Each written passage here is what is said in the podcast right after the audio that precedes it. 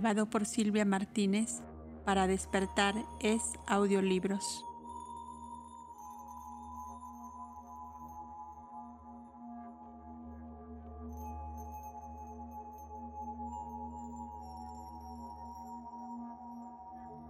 Sección 15. Evolución cíclica y karma. La evolución espiritual del hombre inmortal interno constituye la doctrina fundamental de las ciencias ocultas. Para reconocer aún imperfectamente semejante evolución, el estudiante tiene que creer, inciso A, en la vida unidad una, independiente de la materia, o lo que la ciencia considera como materia. Inciso B, en las inteligencias individuales que animan a las distintas manifestaciones de este principio. Mr. Huxley no cree en la fuerza vital, otros hombres de ciencia sí. La obra del doctor J. H. Hutchinson Stirling, As Regards Protoplans, ha hecho no poco daño a esta dogmática negación. La decisión del profesor Beale también está en favor de un principio vital y las conferencias del doctor B. W. Richardson sobre el éter nervioso se han citado ya lo suficiente, de modo que las opiniones están divididas. La vida una está estrechamente relacionada a la ley una que gobierna el mundo del ser, karma. En sentido exotérico, esta es simple y literalmente acción o más bien una causa que produce su efecto. Esotéricamente, es una cosa por completo distinta en sus efectos morales de mayor alcance.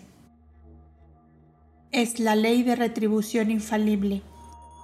Hablar a los ignorantes de la verdadera significación, de las características y augusta importancia de esta ley eterna e inmutable, pues ninguna definición teológica de una deidad personal puede dar una idea de este principio personal, aunque siempre presente y activo, es hablar en vano.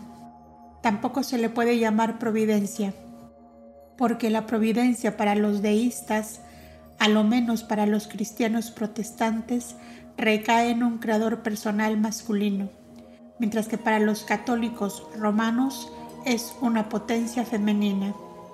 La divina providencia atempera sus gracias para asegurar mejor sus efectos, nos dice Wogan. Ciertamente, ella las atempera, lo cual karma, principio sin sexo, no hace. En las dos primeras partes se ha mostrado que en la primera ondulación de la vida renaciente, la radiación mutable de la tiniebla inmutable e inconsciente en la eternidad pasa en cada nuevo renacimiento del cosmos de un estado inactivo a otro de actividad intensa, que ella se diferencia y comienza entonces su obra a través de aquella diferenciación. Esta obra es karma. Los ciclos son también dependientes de los efectos producidos por esta actividad el átomo cósmico 1 se convierte en siete átomos en el plano de la materia y cada uno es transformado por un centro de energía. Ese mismo átomo se convierte en siete rayos en el plano del espíritu y las siete fuerzas creadoras de la naturaleza radiando de la esencia raíz. Siguen unas el sendero de la derecha, otras el de la izquierda, separándose hasta el fin del kalpa y sin embargo en estrechos abrazos ¿Qué las une? Karma. Los átomos emanados del punto central emanan a su vez nuevos centros de energía, los cuales, bajo el potencial aliento de Fojad, principian su obra de adentro a afuera y multiplican otros centros menores. Estos, en el curso de la evolución e involución, forman a su vez las raíces o causas desenvolventes de nuevos efectos desde los mundos y globos portadores del hombre, hasta los géneros, especies y clases de todos los siete reinos, de los cuales solo conocemos cuatro, pues como dice el libro de los aforismos de Son Ko Pa, los benditos artífices han recibido el Tiam Kam en la eternidad. Tiam Kam es el poder o conocimiento de guiar los impulsos de la energía cósmica en la debida dirección. El verdadero budista, que no reconoce ningún Dios personal ni ningún Padre y Creador del cielo y de la tierra, cree, sin embargo, en una conciencia absoluta, Adi Buddhi, y el filósofo budista sabe que hay espíritus planetarios, los de Ancho Hans, pero, aunque admite vidas espirituales, sin embargo, como son temporales en la eternidad, hasta ellas, según su filosofía, son el maya del día, la ilusión de un día de Brahma, un corto Mambantara, de 4.320 millones de años. El Yin no es para las especulaciones de los hombres, pues el señor Buda ha prohibido terminantemente todas las tales investigaciones. Los Dian Chohans y todos los seres invisibles, los siete centros y sus emanaciones directas, los centros menores de energía, son el reflejo directo de la luz una, pero los hombres están muy alejados de ellos, puesto que todo el cosmos visible se compone de seres producidos por sí mismos, las criaturas de karma. De modo que considerando a un Dios personal solo como una sombra gigantesca lanzada en el vacío del espacio por la imaginación de hombres ignorantes, ellos enseñan que solo dos cosas son eternas objetivamente, a saber, el akasha y el nirvana, y que éstas son una realidad y un maya cuando están divididas. Todas las cosas han salido de Akasha o Sababat sobre nuestra tierra, obedeciendo a una ley de movimiento inherente en él y después de cierta existencia se disipan. Nunca cosa ha salido nunca de la nada. No creemos en milagros y por lo tanto negamos la creación y no podemos concebir un creador.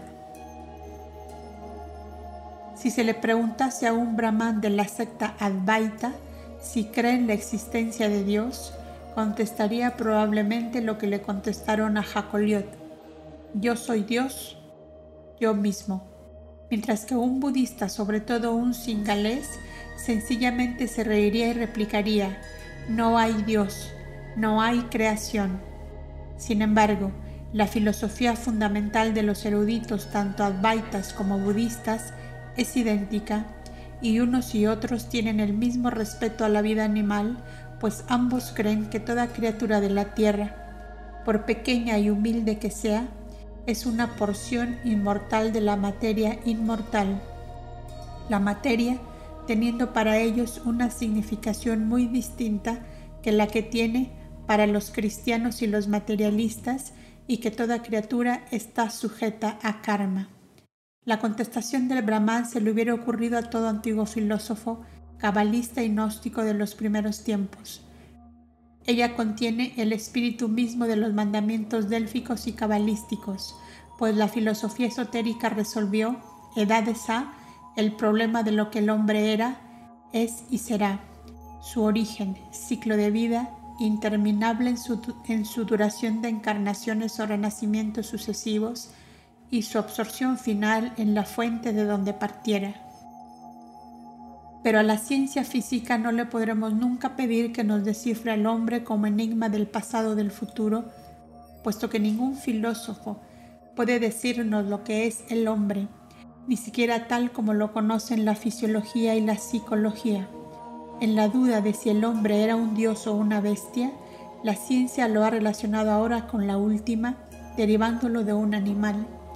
Ciertamente la tarea de analizar y de clasificar al ser humano como animal terrestre puede dejarse a la ciencia, a la cual los ocultistas más que nadie consideran con veneración y respeto. Ellos reconocen su terreno propio y la obra maravillosa que ella ha hecho, el progreso realizado en fisiología y hasta cierto punto en biología, pero la naturaleza del hombre interno, espiritual y psíquico, o hasta la moral no pueden dejarse a la merced de un materialista inveterado, pues ni siquiera la filosofía psicológica más elevada de Occidente puede en su imperfección actual y tendencia hacia un decidido agnosticismo hacer justicia al hombre interno, especialmente a sus capacidades y percepciones superiores y a aquellos estados de conciencia en el camino hacia los cuales autoridades como Mil han trazado una gruesa línea diciendo, hasta aquí llegarás, pero no irás más lejos.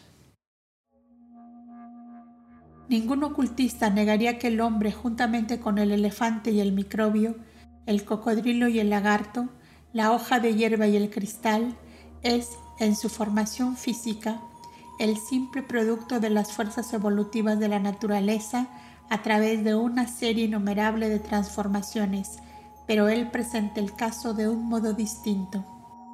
No es contra los descubrimientos zoológicos y antropológicos basado sobre los fósiles del hombre y del animal, que todo místico y creyente en un alma divina se revela interiormente, sino solo contra las conclusiones inoportunas basadas en teorías preconcebidas y elaboradas para encajar en ciertos prejuicios. Las premisas de los hombres científicos pueden ser o no siempre verdad, y como algunas de estas teorías tienen solo una corta vida, las deducciones deben ser siempre parciales con los evolucionistas materialistas. Y sin embargo, sobre la fuerza de una autoridad tan efímera, la mayoría de los hombres científicos reciben a menudo honores por lo que menos lo merecen. Nota, nos referimos a aquellos que considerarían la afirmación como una impertinencia o irreverencia hacia la ciencia aceptada a la obra As Regards Protoplans del Dr. James Hutchinson Stirling, que es la defensa de un principio vital versus los molecularistas, Huxley, Tyndall, Vogt y les pedimos que examinen si resulta o no una verdad al decir que aun cuando las premisas científicas pueden no ser siempre correctas, son, sin embargo, aceptadas para llenar un vacío o un hueco en algún tema favorito materialista muy querido. Hablando del protoplasma y de los órganos del hombre, desde el punto de vista de Mr. Huxley, dice el autor, es pues probable que, respecto a cualquier continuidad de poder de forma de sustancia en el protoplasma, hayamos visto bastante la cunoe, mas aún Mr. Huxley mismo puede ser testigo de ello. No es raro encontrar en su trabajo fáciles admisiones de probabilidad allí donde la certidumbre debía reemplazarla. Por ejemplo, dice, es más que probable que cuando el mundo vegetal sea por completo explorado, encontraremos a todas las plantas en posesión de los mismos poderes. Cuando se anuncia de un modo decisivo una conclusión, es casi un desengaño que se nos diga como aquí que las premisas están todavía por recoger. Además, he aquí un pasaje en el que le ve destruyendo su propia basis bajo sus propios pies. Después de decirnos que todas las formas del protoplasma se componen de carbono, hidrógeno, oxígeno y nitrógeno, en unión muy compleja, continúa a esta compleja combinación, cuya naturaleza no ha sido determinada nunca con exactitud, se le ha aplicado el nombre de proteína. Esto es claramente una identificación por, por parte de Mr. Huxley del protoplasma y el proteín, lo que se dice del uno siendo necesariamente una verdad para el otro. Se deduce que admite que la naturaleza del protoplasma no ha sido nunca determinada con exactitud y que hasta para él mismo el is está todavía subyudice. Esta admisión se haya fortalecida también por las palabras si usamos este término proteín con la cautela que naturalmente resulta de nuestra ignorancia relativa de las cosas que representa, etc. Página 33 y 34, edición de 1872 en réplica a Mr. Huxley en Gist. Este es el eminente Huxley, el rey de la fisiología y de la biología, a quien se le prueba que juega a la gallina ciega con premisas y hechos, que no pueden hacer después de esto los pequeñuelos de la ciencia. Fin de la nota. Para hacer la obra de karma en las renovaciones periódicas del universo, más evidente e inteligible al estudiante cuando llegue al origen y evolución del hombre, tiene que examinar ahora con nosotros la situación esotérica de los ciclos kármicos sobre la ética universal. La cuestión es la siguiente. ¿Ocupan algún lugar o tienen alguna relación directa con la vida humana esas misteriosas divisiones del tiempo llamadas yugas y calpas por los indos y tan gráficamente ciclos, anillos o círculos por los griegos? Hasta la filosofía exotérica explica que estos círculos perpetuos del tiempo vuelven constantemente sobre sí mismos de un, modo, periódico e inteligente en el espacio y la eternidad. Hay ciclos de materia, hay ciclos de evolución espiritual y ciclos de raza, nacionales e individuales. ¿No puede ser la especulación esotérica permitirnos que profundicemos más en sus operaciones? Esta idea está admirablemente expresada en una obra científica muy hábil. La posibilidad de elevarse a la comprensión de un sistema de coordinación que sobrepuja en el tiempo y en el espacio todo límite de observaciones humanas, es una circunstancia que señala el poder del hombre para trascender las limitaciones de la mutable e inconsciente materia y afirma su superioridad sobre todas las formas insensibles y perecederas del ser. Hay en la sucesión de los acontecimientos y en la relación de las cosas coexistentes un método de que la mente del hombre se apodera y por este medio como clave va hacia atrás o hacia adelante sobre aeones de historia material que la experiencia humana no puede atestiguar nunca. Los acontecimientos germinan y se desarrollan, tienen ellos un pasado que está relacionado con su presente y sentimos una confianza justificada de que hay un futuro que de un modo semejante se encontrará relacionado con el presente y el pasado. Esta continuidad y unidad de la historia se repiten ante nosotros en todos los estados concebibles de progreso. Los fenómenos nos proporcionan los fundamentos para la generalización de dos leyes que son verdaderamente principios de adivinación científica, solo por las cuales penetra la mente humana en los sellados anales del pasado y en las páginas sin abrir del futuro. La primera de estas es la ley de la evolución o, parafraseándola para nuestro objeto, la ley de sucesión correlacionada o historia organizada en lo individual, ilustrada en las fases cambiantes de cada sistema separado que hace madurar resultados. Estos pensamientos acumulan ante nosotros el pasado inmensurable y el futuro sin medida de la historia material. Parecen ellos abrir casi perspectivas a través del infinito y dotar a la inteligencia humana de una existencia y de una visión exentas de las limitaciones del tiempo, del espacio y de la causación finita, elevándola hacia una sublime concepción de la inteligencia suprema, cuyo lugar de, morada es la eternidad. World Life páginas 535 y 548. Según las enseñanzas, Maya, la apariencia ilusoria de la ordenación de sucesos y acciones sobre esta tierra, cambia variando con las naciones y lugares, pero los rasgos principales de la vida de cada uno están siempre de acuerdo con la constelación bajo la cual nace. O pudiéramos decir, con las características y su propio animador o la deidad que sobre él preside. Ya le llamamos un Dian Chohan como en Asia o un arcángel como las iglesias griega y latina. En el simbolismo antiguo siempre era el sol, aunque el espiritual, no el visible, que se suponía que enviaba los principales salvadores y avataras. De aquí el lazo de unión entre los budas, los avataras y tantas otras encarnaciones de los siete superiores. Cuanto más se aproxima a su prototipo en el cielo, tanto mejor para el mortal, cuya personalidad fue escogida por su propia deidad personal, el séptimo principio, para su mansión terrestre, porque con cada esfuerzo de voluntad hacia la purificación y la unidad con ese Dios propio, se interrumpe uno de los rayos inferiores y la entidad espiritual del hombre es atraída cada vez más a lo alto hacia el rayo que reemplaza al primero hasta que, de rayo a rayo, el hombre interno es atraído al rayo uno y más elevado del Sol Padre. Así pues, los sucesos de la humanidad están en coordinación con las formas numéricas, puesto que las unidades simples de esa humanidad proceden una y todas de la misma fuente, el Sol central y su sombra, el visible.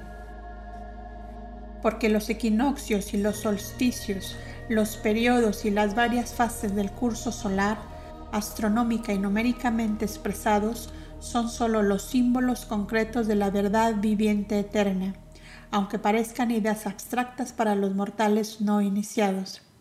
Y esto explica las extraordinarias coincidencias numéricas con relaciones geométricas mostradas por varios autores. Sí, nuestro destino está escrito en las estrellas solo que cuanto más estrecha sea la unión entre el reflejo mortal hombre y su prototipo celestial, tanto menos peligrosas son las condiciones externas y las reencarnaciones subsiguientes a las que ni Budas ni Cristos pueden escapar. Esto no es superstición, ni mucho menos es fatalismo. El último implica el curso ciego de un poder aún más ciego, mientras que el hombre es un agente libre durante su estancia en la tierra. No puede él escapar a su destino dominante, pero puede elegir entre dos senderos que le conducen en aquella dirección y puede él llegar al pináculo, pináculo de la desgracia si tal le ha sido decretado, ya sea con los blancos ropajes de nieve del mártir o con las manchadas vestiduras de un voluntario de los procedimientos inicuos, porque hay condiciones externas e internas que afectan a la determinación de nuestra voluntad sobre nuestras acciones y en nuestro poder está el seguir cualquiera de los dos senderos. Aquellos que creen en karma tienen que creer en el destino que cada hombre, desde el nacimiento a la muerte, teje hilo por hilo alrededor de sí mismo como una araña su tela, y este destino es guiado bien sea por la voz celeste del invisible prototipo exterior a nosotros o bien por nuestro más íntimo astral u hombre interno que demasiado a menudo es el genio del mal de la entidad encarnada llamada hombre. Ambos guían al hombre externo, pero uno de los dos tiene que prevalecer, y desde el principio mismo de la invisible querella, la inflexible e implacable ley de compensación interviene y sigue su curso acompañando fielmente a las fluctuaciones de la lucha. Cuando está tejido el último hilo y el hombre está aparentemente envuelto en la malla que él ha hecho, se encuentra por completo bajo el imperio de este destino por él mismo formado. Este, entonces, o bien lo fija a manera de concha inerte contra la inmóvil roca, o lo lleva como una pluma en un torbellino levantado por sus propias acciones, y esto es karma. Un materialista tratando de las creaciones periódicas de nuestro globo lo ha expresado en una sola frase. Todo el pasado de la Tierra no es más que un presente no desarrollado. El escritor era Buncher, que se hallaba muy lejos de sospechar que repetía un axioma de los ocultistas. Es también mucha verdad, como lo observa Burmeister, que la investigación histórica del desarrollo de la Tierra ha probado que la hora y que el entonces se apoyan en la misma base, que el pasado se ha desarrollado del mismo modo que el presente se desenvuelve y que las fuerzas que estaban en acción permanecen siempre las mismas. Citado en Fuerza y Materia de Buchner. Las fuerzas, o más bien sus no menos, son las mismas desde luego, por lo tanto, las fuerzas fenomenales deben ser también las mismas, pero ¿cómo puede nadie asegurar que los atributos de la materia no se hayan alterado bajo la mano de la evolución proteica? ¿Cómo puede ningún materialista asegurar con la confianza que lo hace Ross Masler que esta conformidad eterna en la esencia de los fenómenos de la certeza de que el fuego y el agua poseyeron en todos los tiempos los mismos poderes y los poseerán siempre? ¿Quiénes son los que oscurecen el secreto con palabras sin sabiduría? ¿Y dónde, estaban los Hughley's y Bushner cuando fueron echados los cimientos de la tierra por la gran ley? Esta misma homogeneidad de la materia e inmutabilidad de las leyes naturales en que tanto insiste el materialismo son el principio fundamental de la filosofía oculta, pero esta unidad se basa en la inseparabilidad del, del, espíritu de la materia y si los dos se divorciasen una vez, todo el cosmos caería en el caos y el no ser. Por tanto, es absolutamente falso y una demostración más de la gran presunción de nuestra época el asegurar, como lo hacen los hombres de ciencia, que los grandes cambios geológicos y las terribles convulsiones del pasado han sido producidos por fuerzas físicas ordinarias conocidas, porque estas fuerzas no fueron más que los instrumentos y los medios finales para el cumplimiento de determinados fines, actuando periódicamente y en apariencia de un modo mecánico, a través de un impulso interno incorporado a su naturaleza material, pero independiente de la misma. Hay un propósito en todo acto importante de la naturaleza, cuyos actos son todos cíclicos y periódicos, pero las fuerzas espirituales, habiendo sido generalmente confundidas con las puramente físicas, son negadas por la ciencia, para la cual permanecerán desconocidas por no haberlas examinado. Nota. Los hombres de ciencia dirán, negamos porque nada semejante se ha presentado dentro del área de nuestra experiencia. Pero, como ha arguido el fisiólogo Charles Richet, sea así, pero habéis por lo menos demostrado lo contrario. No neguéis, pues a priori la ciencia actual no ha progresado todavía lo suficiente para que tengáis semejante derecho. Fin de la nota. Hegel dice, la historia del mundo principia con su propósito general, la realización de la idea del espíritu, solo en una forma implícita, esto es, como naturaleza, un instinto oculto de lo más profundamente oculto e inconsciente, y todo el proceso de la historia se dirige a convertir en consciente este impulso inconsciente apareciendo de este modo en la forma de mera existencia natural, la voluntad natural, lo que se ha llamado el lado subjetivo, los apetitos físicos, el instinto, la pasión, el interés privado, así como también la opinión y el concepto subjetivo, espontáneamente se presentan en el principio mismo. Este vasto cúmulo de voliciones, intereses y actividades constituye los instrumentos y los medios del espíritu del mundo para alcanzar su objeto, trayéndolo a la conciencia y conociéndolo. Y este fin no es otro que encontrarse a sí mismo, venir a sí mismo y contemplarse a sí mismo en actualidad concreta. Pero pudiera discutirse, o más bien ha sido discutido, que esas manifestaciones de vitalidad por parte de individuos y de pueblos en que éstas buscan y satisfacen sus propósitos son al mismo tiempo los medios y los instrumentos de un objeto más grande y elevado del cual nada saben, que realizan inconscientemente. Sobre este punto manifesté mi opinión desde un principio y afirmé nuestra hipótesis y nuestra creencia de que la razón gobierna al mundo y por consiguiente ha gobernado su historia. Con relación a esta existencia substancial, independiente y universal, todo lo demás le está subordinado y de ella depende, siendo los medios para su desarrollo.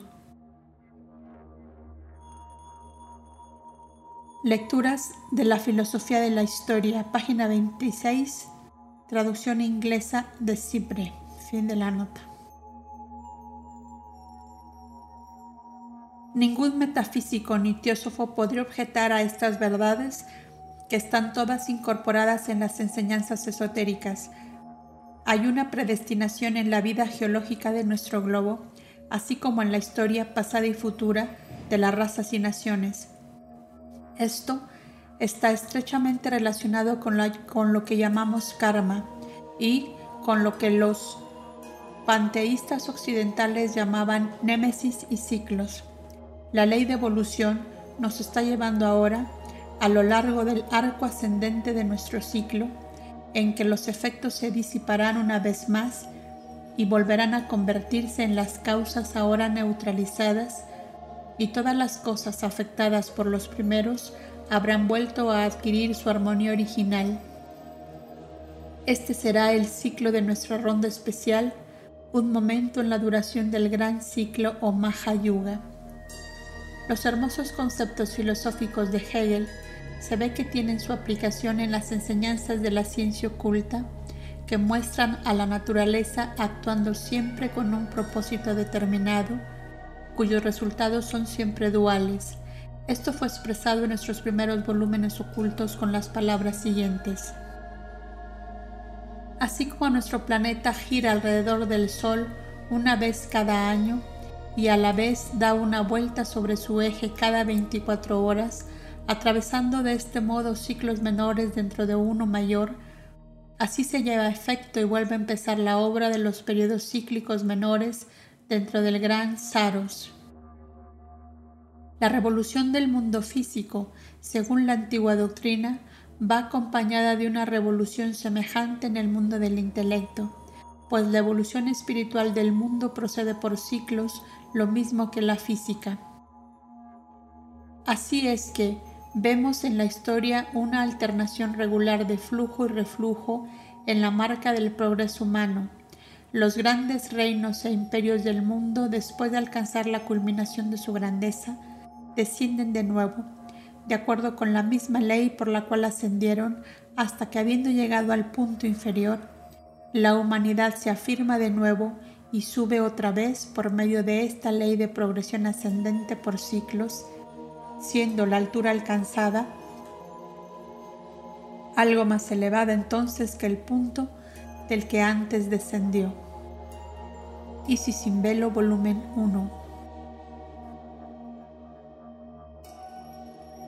Pero estos ciclos, ruedas dentro de otra rueda, simbolizadas en la India de un modo tan comprensible e ingenioso por los varios manus y rishis, y en Occidente por los kaviri, no afectan a la vez y al mismo tiempo a toda la humanidad.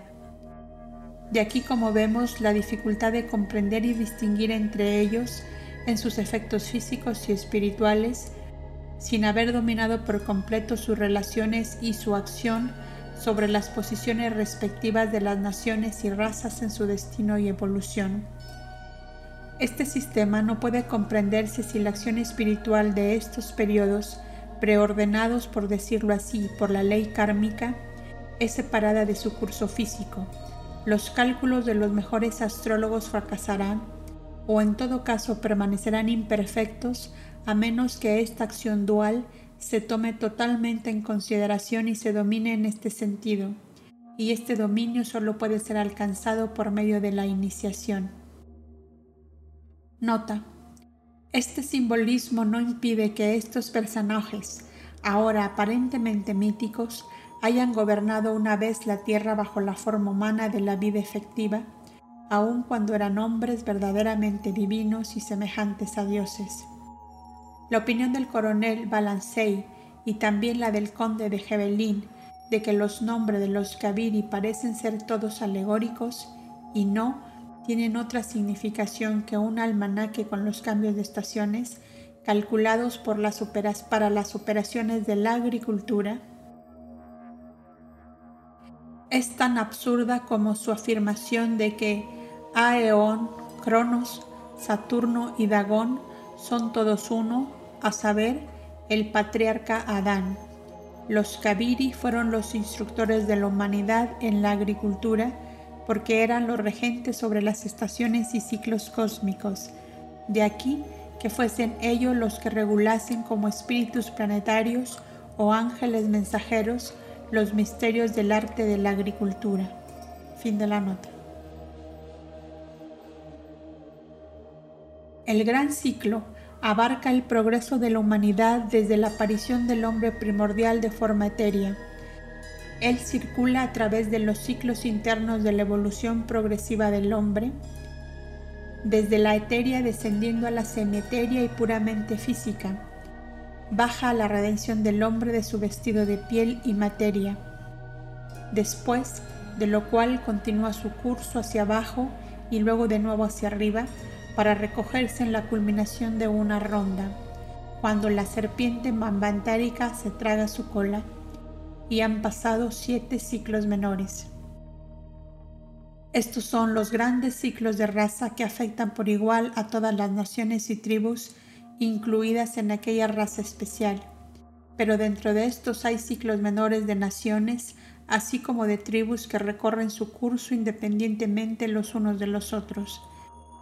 Ellos son llamados en el esoterismo oriental los ciclos kármicos, desde que la sabiduría pagana fue repudiada por proceder de haber sido desarrollada por los poderes tenebrosos que se suponía se hallaban en constante guerra contra la pequeña tribu de Jehová, toda la plena y solemne significación de la némesis griega o karma ha sido completamente olvidada en el occidente.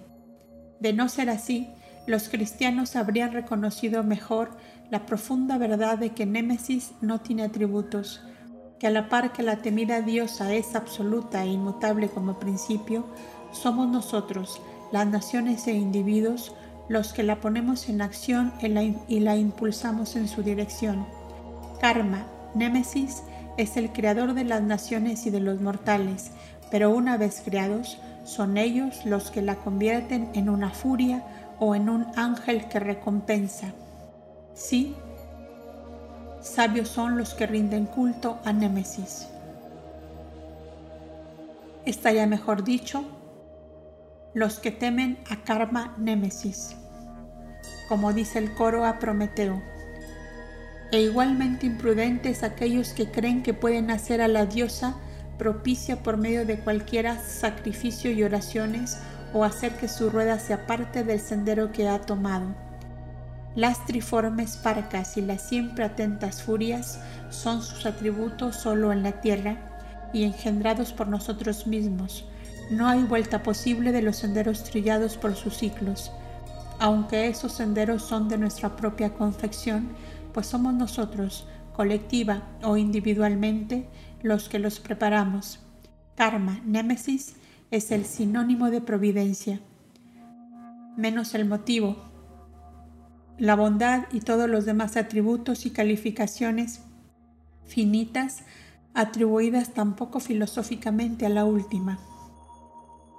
Un ocultista o un filósofo no hablará de la bondad o crueldad de la providencia, sino que, identificándola con karma némesis, enseñará sin embargo que guarda los buenos y vela sobre ellos en esta vida así como en las futuras, y que castiga al malvado siempre hasta su séptimo renacimiento, por tanto tiempo, en efecto, como tarde en desaparecer el efecto causado por la perturbación aún del más diminuto átomo en el mundo infinito de la armonía, porque el único decreto de karma, decreto eterno e inmutable, es la armonía absoluta en el mundo de la materia, como lo es en el mundo del espíritu.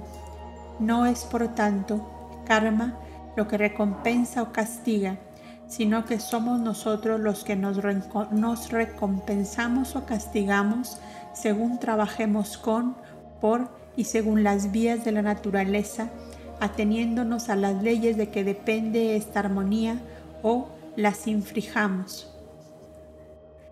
Tampoco serían los procesos de karma inescrutables si los hombres trabajasen en unión y en armonía en lugar de la desunión y la lucha, porque nuestra ignorancia de estos procesos que una parte de la humanidad llama los caminos tenebrosos e intrincados de la providencia, mientras otra ve en ellos la acción de un ciego fatalismo y una tercera la simple casualidad, sin dioses ni demonios que la guían, desaparecería seguramente si la atribuyésemos por completo a su causa exacta. Con conocimiento real o por lo menos con una convicción firme de que nuestros prójimos no se esforzarían en hacernos daño más de lo que nosotros pensásemos en hacérselo, las dos terceras partes del mal que hay en el mundo se desvanecerían. Si ningún hombre perjudicara a su hermano, Karma Némesis no tendría motivo ni armas para obrar. La presencia constante entre nosotros de todo elemento de lucha y oposición y la división de razas, naciones, tribus, sociedades e individuos en Caínes y Abeles, lobos y corderos, es la causa principal de los procesos de la providencia. Con nuestras propias manos trazamos diariamente las numerosas tortuosidades de nuestros destinos al par que creemos seguir la línea recta en el camino real de la respetabilidad y del deber, y luego nos quejamos porque tales tortuosidades son tan oscuras e intrincadas. Nos desconcertamos ante el misterio por nosotros mismos elaborado y los enigmas de la vida que no queremos resolver, y luego acusamos a la gran esfinge de devorarnos. Pero a la verdad, no hay un incidente en nuestras vidas, ni un día infortunado, ni una desgracia cuya causa no pueda ser encontrada en nuestras propias obras en esta o en otra vida. Si uno quebranta las leyes de la armonía, o como lo ha expresado un escritor teosófico, las leyes de la vida, debe estar preparado para caer en el caos que uno mismo ha producido, porque, según dice el mismo escritor, la única conclusión a la que podemos llegar es que estas leyes de la vida son sus propias vengadoras. Y por consiguiente que todo ángel vengador es sólo la representación simbólica de su reacción. Por lo tanto, si alguien hay desvalido ante estas leyes inmutables, no somos nosotros los artífices de nuestros destinos, sino más bien esos ángeles, guardianes de la armonía. Karma Némesis no es otra cosa que el efecto espiritual dinámico de causas producidas y de fuerzas puestas en actividad por nuestras propias acciones. Es una ley de la dinámica oculta que una cantidad dada de energía desarrollada en el plano espiritual o en el astral produce resultados mucho más grandes que la misma cantidad desarrollada en el plano físico objetivo de la existencia. Este estado de cosas durará hasta que las intuiciones espirituales del hombre estén completamente despiertas. Y esto no tendrá lugar hasta que no desechemos del todo nuestros groseros vestidos de materia, hasta que principiemos a actuar desde adentro en lugar de seguir siempre los impulsos de afuera, impulsos producidos por nuestros sentidos físicos y por nuestro cuerpo egoísta y grosero. Hasta entonces los únicos paliativos para los males de la vida son la unión y la armonía, una fraternidad inacto y el altruismo no únicamente de nombre. La supresión de una sola causa mala suprimirá no uno sino muchos malos efectos. Y si una fraternidad o aún varias fraternidades no pueden impedir que las naciones se degüellen mutuamente en ocasiones, sin embargo, la unidad de pensamiento y de acción y las investigaciones filosóficas en los misterios del ser siempre impedirán a algunas personas que tratan de comprender lo que para ellas ha sido hasta entonces un enigma, el crear causas adicionales de desdicha en un mundo tan lleno ya de mal y de dolor. El conocimiento de karma da la convicción de que, sí, la virtud en la miseria y el vicio triunfante hacen a la humanidad atea. Dryden es solamente porque la humanidad ha cerrado siempre los ojos a la gran verdad de que el hombre es por sí su propio salvador y su propio destructor.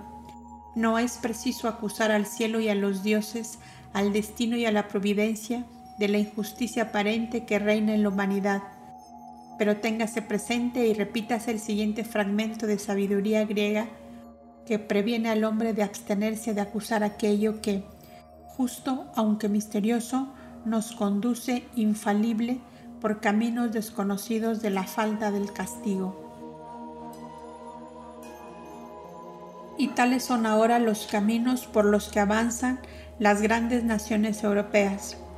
Cada nación y tribu de los arios occidentales, así como sus hermanos orientales de la quinta raza, ha tenido su edad de oro y su edad de hierro, su periodo de relativa irresponsabilidad o su edad satia de pureza, y ahora varias de ellas han alcanzado su edad de hierro, el Kali Yuga, una edad ennegrecida de horrores. Por otra parte, es verdad que los ciclos exotéricos de cada nación se han derivado directa, directamente y se ha demostrado que dependen de los movimientos siderales. Estos últimos están inseparablemente mezclados con los destinos de las naciones y de los hombres. Pero en el sentido puramente físico, Europa no conoce otros ciclos que los astronómicos y hace sus cálculos con arreglo a los mismos. Tampoco querrá oír hablar de otros que no sean los círculos o circuitos imaginarios con que circuyen los estrellados cielos. Concéntrico y excéntrico garabateo, ciclo y epiciclo, orbe en orbe. Paraíso perdido, libro 8 pero para los paganos de quienes Coleridge dice con razón el tiempo, el tiempo cíclico, era su abstracción de la deidad, esa deidad manifestándose en coordinación con karma y solo por su medio y siendo ese, ese mismo karma némesis, los ciclos significaban algo más que una mera sucesión de acontecimientos o que un espacio periódico de tiempo de más o menos prolongada duración, porque ellos se marcaban generalmente por reapariciones de un carácter más variado e intelectual que la que se presenta en la vuelta periódica de las estaciones o de ciertas constelaciones. La sabiduría moderna se satisface con cómputos astronómicos y profecías basadas en leyes matemáticas infalibles. La sabiduría antigua añadía a la fría corteza de la astronomía los elementos vivificantes de su alma y espíritu. La astrología. Y como los movimientos siderales regulan verdaderamente y determinan en la Tierra otros sucesos que la recolección de las patatas y las enfermedades periódicas de este útil vegetal, afirmación que, como no se presta a una explicación científica, se ridiculiza aunque no por eso se deja de aceptarla. Estos sucesos tienen que sujetarse a predeterminación por simples cómputos astronómicos. Los creyentes en la astrología comprenderán lo que queremos decir, los escépticos se reirán de la creencia y se mofarán de la idea. De este modo, lo mismo que el avestruz, cierran los ojos a su propio destino. Nota, no todos, sin embargo, pues hay hombres de ciencia que despiertan a la verdad. He aquí lo que leemos. A donde quiera que volvamos los ojos encontramos un misterio. Todo en la naturaleza nos es desconocido. Sin embargo, son numerosas las mentes superficiales para las que nada puede ser producido por las fuerzas naturales fuera de los hechos observados hace tiempo, consagrados en libros y agrupados más o menos hábilmente con la ayuda de teorías cuya efímera duración debiera, en el presente, haber demostrado su insuficiencia. No pretendo discutir la posibilidad de seres invisibles de naturaleza distinta a la nuestra y capaces de impeler la materia en la acción. Profundos filósofos han admitido esto en todas las épocas como consecuencia de la gran ley de continuidad que rige el universo. Es sabido intelectual que vemos a partir de algún modo en el, en el no ser, nen, que llega gradualmente al hombre, puede pararse bruscamente en él para reaparecer solo en el infinito, en el soberano regulador del mundo? Esto es poco probable. Por lo tanto, ni niego la existencia de los espíritus, ni niego la del alma, aunque trato aún de explicar ciertos hechos sin estas hipótesis. Fuerzas no definidas, investigaciones históricas y experimentales, página 3, París 1877. El autor es A. de Rochas, hombre científico muy conocido en Francia y su obra es uno de los signos del presente. Fin de la nota. Esto es a causa de que su pequeño periodo llamado histórico no les proporciona margen para la comparación. El ciclo sideral está ante ellos y aun cuando su visión espiritual no está todavía abierta y el polvo atmosférico de origen terrestre ciega su vista y la encadena en los límites de los sistemas físicos, sin embargo, no dejan de percibir los movimientos y observar la conducta de los meteoros y cometas. Anotan la aparición periódica de esos errabundos y flamígeros mensajeros y profetizan, en consecuencia, terremotos, lluvias meteóricas, la aparición de ciertas estrellas, cometas, etc. ¿Son, pues, ellos adivinos? No, son astrónomos instruidos. ¿Por qué pues no habrían de ser creídos ocultistas y astrólogos tan sabios como esos astrónomos cuando profetizan la vuelta de algún suceso cíclico basándose en los mismos principios matemáticos? ¿Por qué habría de ser ridiculizada su afirmación de que conocen esta vuelta? Habiendo anotado sus antepasados y, predecesores el retorno de tales sucesos en su tiempo y en su día, a través de un periodo que abraza cientos de miles de años, la conjunción de las mismas constelaciones debe necesariamente producir efectos, si no enteramente los mismos y en todo caso similares. Han de despreciarse estas profecías a causa de la afirmación que se hace de los cientos de miles de años de observación y de los millones de años atribuidos por las razas humanas? A su vez, se ríen de la ciencia moderna los que se atienen a la cronología bíblica, porque por sus numerosos geólogos y antropológicos, muchos más modestos. De este modo, ajusta las cuentas karma hasta la, a la risa humana, a la mutua costa de las sectas, las sociedades de sabios y los individuos. Sin embargo, en la predicción de tales sucesos futuros, pronosticados en todo caso fundándose en la autoridad de la repetición de los ciclos, no va incluido ningún fenómeno psíquico. No es ni previsión ni profecía, lo mismo que no lo es el señalar un cometa o una estrella varios años antes de su aparición. Solo el conocimiento y los cómputos matemáticos exactos son los que hacen posible que los sabios del Oriente puedan predecir, por ejemplo, que Inglaterra esté en vísperas de tal o cual catástrofe, que Francia se está aproximando a tal punto de su ciclo y que Europa en general está amenazada, o más bien está en vísperas de un cataclismo a que lo ha conducido su propio ciclo de karma de raza.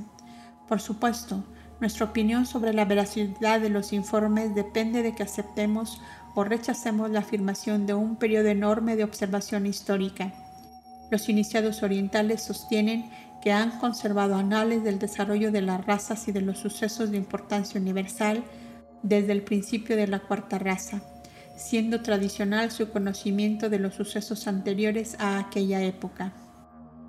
Además, los que creen en la evidencia y en los poderes ocultos no tendrán dificultad en dar crédito al carácter general de la información que se da, aun cuando sea tradicional siempre que la tradición sea compulsada y rectificada por la clarividencia y el conocimiento esotérico.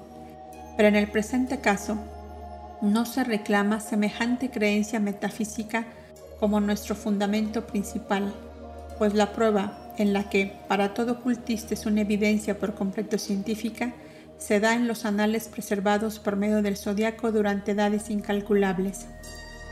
Se ha probado ahora ampliamente que hasta los horóscopos y la astrología judiciaria no están basados enteramente en la ficción y que las estrellas y constelaciones tienen, en consecuencia, una influencia oculta y misteriosa sobre los individuos y se hallan relacionados con ellos.